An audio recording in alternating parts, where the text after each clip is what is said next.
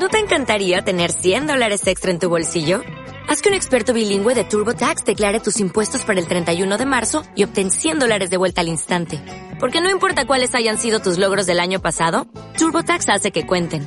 Obtén 100 dólares de vuelta y tus impuestos con 100% de precisión. Solo con Intuit TurboTax. Debes declarar para el 31 de marzo. Crédito solo aplicable al costo de la presentación federal con TurboTax Full Service. Oferta sujeta a cambios o cancelación en cualquier momento.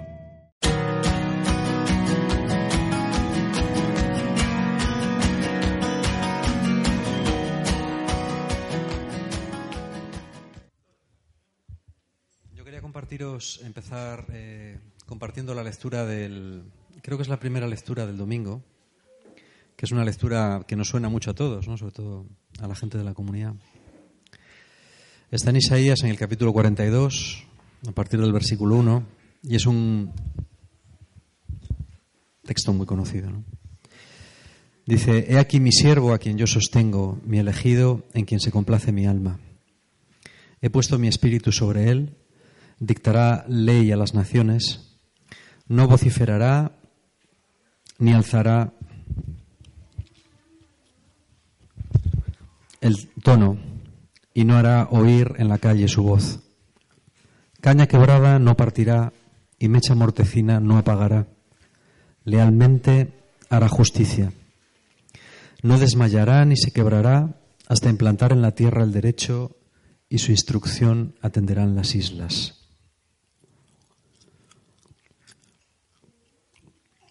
Y a partir del, versículo 6 dice, yo ya ve te llamado en justicia te así de la mano, te formé y te he destinado a ser alianza del pueblo y luz de las gentes, para abrir los ojos ciegos, para sacar del calabozo al preso, de la cárcel a los que viven en tinieblas. Bueno, es un texto muy bonito, ¿no?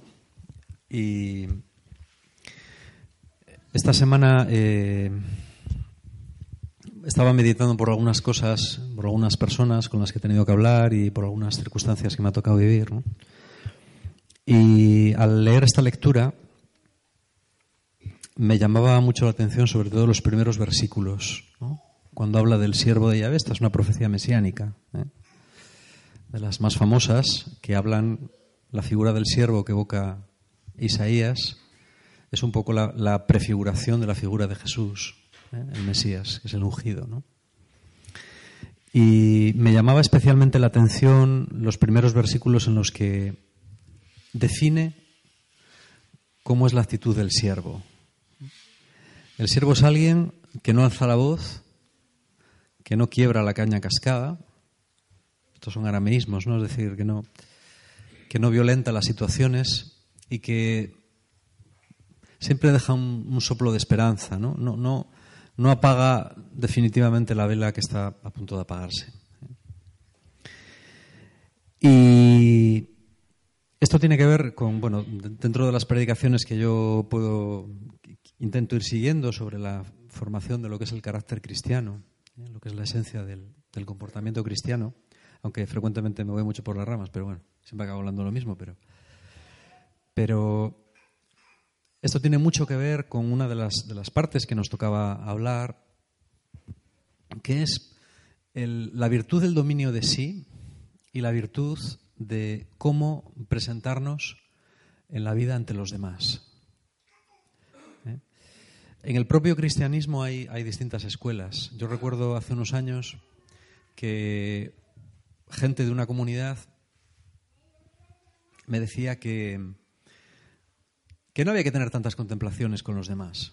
¿eh? Pues me decían, mira Santa Teresa, Santa Teresa pues, trataba a las monjas así y tal, no sé, no sé cuántos. Y a la gente hay que, hay que espabilarla, hay que dejarse de tonterías y tal. Y a mí ya, ya entonces no me sonaba muy bien aquello.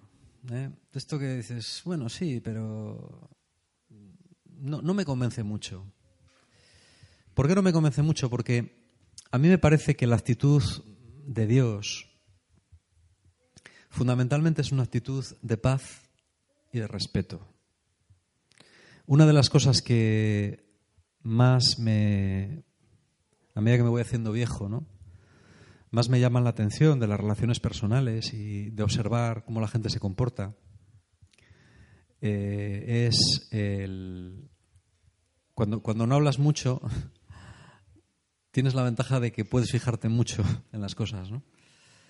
Y a mí una cosa que me llama profundamente la atención es muchas veces cómo la gente se relaciona. Y yo creo que una de las cosas en las que el mundo ha mejorado, por no estar siempre diciendo lo mal que está todo y lo mal que va todo, que va cada vez peor, yo creo que la gente ahora se trata mejor que antes. Yo, por ejemplo, a pesar de que sigues viendo, por supuesto, en determinado nivel de gente, a partir quizás de un determinado nivel cultural, no es que la gente sea mejor que antes, pero yo creo que la gente es más educada. Y creo que era Francisco de Asís el que decía que la cortesía es una de las manifestaciones de la caridad. Y yo creo que eso es verdad. Desde ese punto de vista, mm, a mí me parece que tratar a la gente con dignidad y con respeto, y sobre todo ser muy consciente de la dignidad que uno tiene y de la dignidad que tiene cada persona, absolutamente cada persona, sea como sea, y del valor que tiene simplemente por ser lo que es. ¿eh? Solamente Dios garantiza la dignidad del ser humano. Solamente. Digan lo que digan, quienes hablan por ahí, sin Dios, la dignidad del ser humano y en última instancia los derechos humanos no están garantizados. El otro día estuve escuchando un, debate en la 5, un poco, porque no tengo tiempo para escuchar. Era un debate sobre la nueva ley del aborto y el debate era un debate bastante desequilibrado porque estaban todos de acuerdo en que el, en que el PP se equivocaba en cambiar la ley, un cambio que no va a tener prácticamente ninguna consecuencia, ¿eh? porque se sustituyó la ley de plazos por lo que había antes, que era una ley de supuestos. La ley de supuestos, mientras se deje el supuesto de peligro psíquico para la vida de la madre, eso va a ser un coladero como ha sido siempre desde el año 85. Es decir, que es un debate estéril, completamente estéril. Y la gente hablaba, bueno, pues de, falta de oportunidad política. el, PP es que no ha tenido, bueno, pues quizás ha intentado mm, colaborar o, contentar a un, a un, sector, al sector más, más de derechas. Pero a, su vez va a perder otro sector, entonces más bien de centro, está dando una cancha a los partidos de izquierdas. Y me hizo mucha gracia porque en todo el debate no salió un solo argumento moral. Fueron solo argumentos de oportunidad política. ¿eh? Yo estaba perplejo. Pero esta gente. y, por eso pienso que a pesar de que mm, en ciertos niveles la gente sea más educada que antes, porque la educación, la educación, eh, digamos, intelectual da educación personal en las relaciones personales, sin embargo, el tema de la dignidad humana está muy lejos de estar asegurado. Porque sin Dios, es mi opinión, la dignidad del hombre no está asegurada. Y por eso uno de los grandísimos debates intelectuales del siglo XX ha sido la justificación de una ética sin Dios. ¿Dónde anclas tú una ética? ¿Dónde agarras tú? ¿Dónde enraizas tú una ética sin Dios? Ese es un tema muy complicado. Pero lo que voy es que el, el respeto profundo a la dignidad humana se hace mucho con las formas. A mí me gusta mucho esta imagen del siervo, ¿no? Que es una imagen, además, yo lo pensaba ahora, digo, esto debe ser del segundo Isaías, o sea que debe estar escrito, pues, qué sé, pues hacia el año 500 antes de Cristo, un poquitín después. De esta mentalidad no es una mentalidad de la época. En aquella época eran muy bestias, la gente era muy bruta, muy bruta, muy bruta, y la vida de los seres humanos valía menos que nada. Por eso me, llama la atención. El, libro de Isaías es, una maravilla, igual que el de Jeremías, me, gusta muchísimo. este afán por por respetar la paz, por ser hombres de paz y mujeres de paz. Siempre. ¿eh? Esto lo va a desarrollar después el, Nuevo Testamento muy bien, ¿no? Y en relación con lo que yo decía, creo que es muy importante eh, relacionar este comportamiento de la paz y esta virtud de la paz con el dominio de sí. ¿eh? El dominio de sí significa básicamente controlar los sentimientos. Y controlar los sentimientos significa controlar los pensamientos. Los sentimientos proceden de los pensamientos. no al revés. Tú no sientes, tú no piensas lo que sientes, sientes lo que piensas.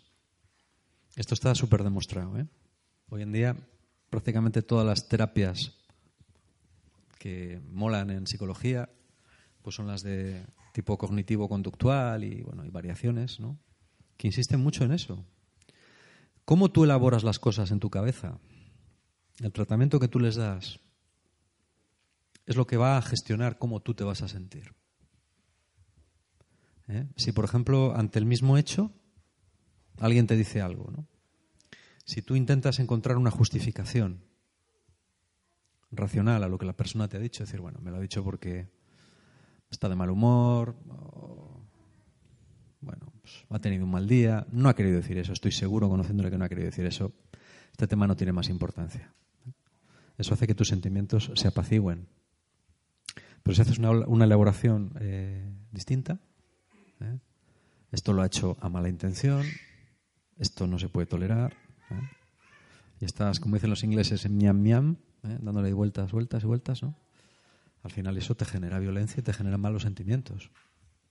Por eso, las relaciones humanas tienen mucho que ver con el control de los sentimientos. El control de los sentimientos tiene mucho que ver con el control de los pensamientos. Y a todo ello se le llama dominio de sí, que es una de las características fundamentales del carácter cristiano. Y este es un tema que yo, no sé por qué. Yo, por ejemplo, a mis alumnos les hablo mucho, muchísimo de esto. Porque me parece que es un tema capital. Infinitamente más importante que cualquier otra cosa muchas otras cosas que se enseñan en un instituto. ¿eh? Pero, por ejemplo, en la iglesia casi nunca se habla de esto. ¿Eh? Tradicionalmente apenas se habla de esto. Desde luego, en los últimos 50 años yo pocos sermones he estado en los que se haya hablado de esto, muy pocos. Y voy a misa todos los domingos y fiestas de guardar. Y a veces entre semana. Pero, pero es un tema muy importante. Yo me doy cuenta de que una de las, de las razones eh, por las que en la propia iglesia y en las propias comunidades tenemos gente con tan poca madurez es porque la gente, y esto yo lo he dicho muchas veces, yo estoy convencido, ¿no? y yo también, yo, me meto ahí también, ¿eh? perdemos muchísimo tiempo con tonterías. Yo lo digo, bueno, esta semana he, tenido que vivir una serie de cosas, ¿no? Y por eso estoy como más de falsas eh, ofensas, paranoias, ¿eh? ver cosas donde no las hay y donde si las hay, da igual que las haya, más da. ¿Eh? Son, verdaderamente son tan pocas las cosas que importan en la vida. Es que alguien no se comportó como yo esperaba. ¿Y qué? Al fin y al cabo, ¿eso en qué me afecta a mí? Yo, yo me doy cuenta de que hay gente en los centenares y centenares de personas con los que he hablado a lo largo de mi vida, a los que he escuchado y a los que he intentado, pues seguramente que más mal que bien, aconsejar, me he dado cuenta de que la gente más problemática siempre es gente que tiene un pensamiento erróneo. ¿Eh? Tú te encuentras con gente que, sin darse cuenta, va creando incendios allá por donde va. ¿Eh? Es, así. Y a veces es gente maja, es, gente, es gente buena. ¿Eh?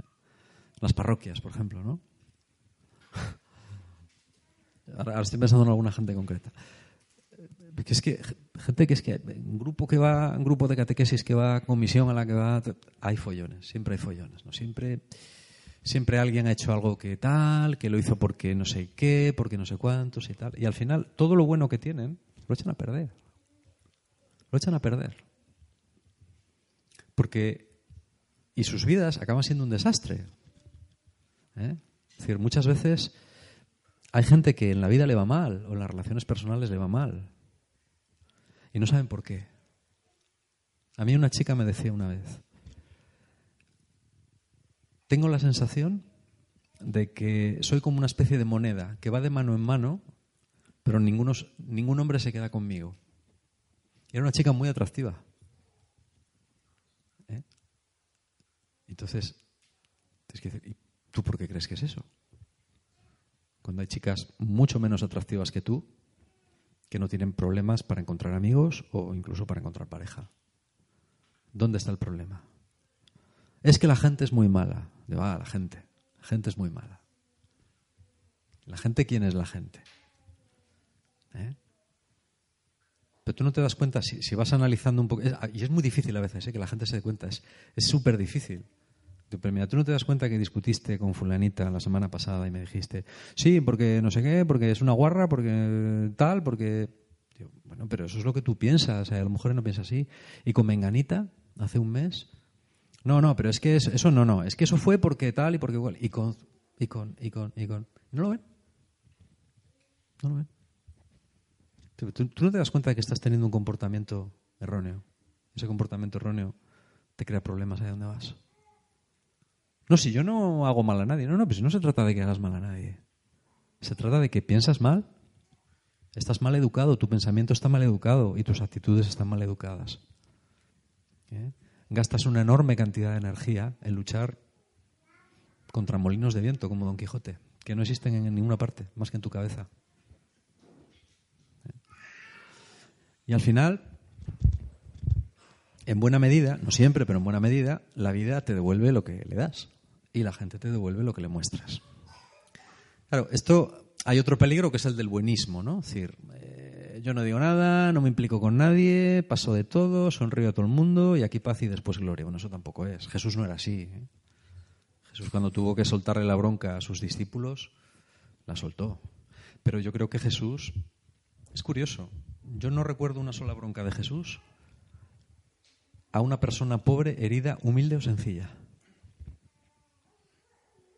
Ni una. Las broncas de Jesús van dirigidas primordialmente a sus discípulos y a las élites religiosas y sabias de su tiempo. Yo, creo que todas las broncas del Evangelio que Jesús echa. Nunca sea una prostituta, nunca sea un pobre hombre, ni siquiera un publicano. ¿Por qué? Porque Jesús sabe a quién exige y porque sus broncas yo creo que no son el fruto de sentimientos descontrolados, sino que son la intención de educar a alguien. Y hay veces que para educar a alguien tienes que darle un meneo, incluso físicamente. Yo os lo digo porque lo he hecho. No muchas veces, pero una vez sí. Eso es otra cosa. Yo no me estoy refiriendo a eso. Creo que la virtud del dominio de sí, la virtud de eh, hay gente que es como. Hay gente que es como, como conductor de la electricidad. Hay gente que allá donde hay un follón, ahí están ellos. Oye, es verdad. Están todos los fregados. ¿Eh? Allí donde hay un follón, yo tenía una alumna hubiera en el instituto un follón donde. Ahí estaba ella. Dijo, joder, pues es que parece que tienes imán. O que siempre estás en el sitio equivocado. Siempre. ¿Vale? Hay gente que son como, son como superconductores, ¿no? no sé, o sea, llevan la electricidad, ¡pum! Los pones al lado de algo y transmiten la electricidad. Y hay gente, sin embargo, que son apagadores. Gente que los problemas son como la goma con la electricidad, ¿no? Si notan la corriente, el problema se termina en ellos. No lo propagan, lo sofocan. Hay gente que es así. Hay gente de paz. ¿eh? que sabes que, bueno, ahí donde estén, sabes que van a calmar las cosas, que van a, van a intentar ver el lado positivo, van a intentar pues, quitarle hierro al asunto. ¿no? En la vida de las personas, la mayor parte de, las cosas son lo importantes que tú quieras que sean. Hombre, si alguien te pega un tiro en la cabeza, pues ¿eh? tú no puedes decir, ah, me da igual. Bueno, no, te da igual, no, porque te mata, ¿no? O si alguien, yo qué sé, ¿eh? te trata realmente mal o no te respeta o te explota o no, eso no, eso, eso no se puede consentir. Pero es que esas cosas no son ni el 1%. Es muy raro que alguien vaya y te, diga alguien, ay, venga con la cabeza, es que me he cruzado con un tío que me ha abierto la cabeza con un bate de béisbol. No, bueno, eso es muy raro, es muy raro. Normalmente lo que nos hiere y lo que nos fastidia son cosas que tienen la importancia que tú les quieras dar. Que lo mismo pueden ser dramáticas que puedes decir, ¿y a mí qué? En el fondo, uno no siempre se toma las cosas como se las desea tomar, pero uno aprende. Uno aprende. ¿eh? Yo recuerdo que una vez, hace poco, estaba predicando en, un sitio y, bueno, yo, creo que la, charla que di estuvo bien, vamos, la gente estaba muy contenta y, tal y cual. Pero al final se acercó un cura, joven, mosqueadísimo, y me dijo, eh, es que no, lo, que has dicho no me ha gustado nada, ¿eh? Digo, bueno, no, no, es que has puesto la iglesia muy mal. Digo, ya, bueno, pero yo lo que he dicho es, que lo creo, es, así. Y pensé para mis adentros y lo que no he dicho. y, y nada, el hombre va, no, no le convencí, se marchó muy malhumorado, ¿no? Y yo me alegré mucho porque, no, no que el hombre se mosqueara, pues digo, joder, pues qué pena, ¿no? Pero tiempo atrás me habría afectado, me habría hecho comerme el coco. Y esta vez me sorprendí a mí mismo. Es que a los cinco minutos lo había olvidado. Pobre cura, ¿no? A veces lo pienso. Yo digo, bueno, pues sí, pues oye, es normal que se haya mosqueado, a lo mejor no me ha entendido bien o yo no me he explicado bien, pero ¿yo he dicho lo que quería decir? Sí. ¿Estoy convencido de lo que he dicho? Sí. Pues bueno, con su pan se lo coma. Y lo mismo yo. Y todos. ¿eh? ¿Eso tiene importancia? La que tú le quieras dar. Puedes hacer de ahí un drama ¿eh? Y decir, fatal, no sé qué, no sé cuántos. Yo aquí no vuelvo a hablar porque no sé qué, no me han entendido, porque tal, porque vaya manera, porque mira que venir a decirme a mí encima que va. O pues decir, bueno, pues vamos que pues vamos que está. a lo mejor el hombre pues, le, ha sentado mal la comida o tiene gases o yo qué sé, cualquier chorrada, ¿vale? No hay que darle importancia a las cosas que no merecen. Si una cosa puedes darle importancia o puedes no dársela, pues mejor no se la des. Las cosas malas, las buenas sí. ¿Eh? Si alguien viene y te da un abrazo, alguien tiene un detalle contigo, hombre, eso sí. Yo creo que así se es más feliz. Y yo creo que la virtud del dominio de sí, de la que habla la Biblia, ¿no? y de la que nos habla esta lectura tan bonita del siervo, que, que no va pagando por ahí eh, bueno, pues que, no se mete en los conflictos, ¿no? Que, no va rompiendo lo que, aunque esté cascado, ¿no? que perdona y que acepta. Yo creo que esa es una gran enseñanza. Y a mí me parece que en una comunidad como la nuestra y en el momento en el que estamos ahora, yo creo que eso es muy importante. ¿eh? En la iglesia no podemos eh, comportarnos como viejas histéricas. ¿eh? Y estar todo el día, yo qué sé, yo a veces lo pienso ay, los homosexuales, no sé qué, no sé cuánto, y dale, y dale. Bueno, pues vale, si ya saben lo que pensamos. Es bueno recordarlo de vez en cuando. Pero no estar todo el día, parece como que estás a la gresca continuamente. ¿No? Pienso que tenemos que ser gente de paz. Y evitar la polémica en cuanto sea posible evitar la polémica. La semana pasada estábamos comiendo en mi casa y salió el tema del aborto. Estábamos comiendo mi padre, Anabel y yo, y mi hermano y, mi cuñada. Y salió el tema del aborto. Ellos dos están totalmente a favor del aborto. Y bueno, cuando salió el tema, yo le dije a mi hermano, yo creo que es mejor eh, que este tema que ha empezado, hacemos así y como si no hubiera salido. ¿eh? Y él se rió y me dijo, sí, joder, porque, joder, porque esto es del PP, porque se piensan y tal. Y bueno, se digo, bueno, vale, o sea, no, no hacemos así, ¿no? bueno, pues nada, vamos a discutir un rato. ¿eh? Y, yo no discutí. Ellos decían, ¿por qué tal? ¿Por qué una cría? Pues no sé qué, no sé cuánto. Yo, sí que sí, pero tú ya sabes lo que pienso yo. a mí todo eso me parecen chuminadas y tal, no sé qué, no sé cuánto. Y no voy a discutir. Pues no merece la pena. No merece la pena. O sea, los supuestos de los que yo parto, yo puedo entenderte a ti, pero tú no me puedes entender a mí. Entonces, ¿para qué vamos a discutir? Es una discusión perdida. el 90% de las discusiones son, perder el tiempo. Son discusiones de besugos. Es mejor marcharse como hacía nuestra santa patrona. Cuando alguna monja quería tener una discusión con ella, a veces hacía así y se marchaba. ¿eh? Eso generalmente enfurece más a la otra persona. Pero es una buena táctica. ¿eh? Yo esto lo he dicho muchas veces, este ejemplo lo he puesto muchas veces, y ella decía, si tú sabes que vas a pelear una batalla que vas a perder, es mejor huir que perder. Lo cual tiene muchísima lógica. Y si la otra persona se lo toma mal, pues bueno, ¿qué le vas a hacer? Son daños colaterales. ¿Eh? Pero si tú vas a perder, si te vas a enfadar, si vas a decir cosas que seguramente no vas a querer decir, pues bueno, pues antes de que llegue ese punto, ¿eh? yo a veces lo digo educadamente, a Anabel se lo digo algunas veces, yo digo, fin de la conversación. Entonces me doy media vuelta y me voy. Y aunque al principio pueda parecer muy violento, no lo es. Llega un momento en que la gente ya sabe que lo vas a hacer y entonces tiene más cuidado. ¿Eh?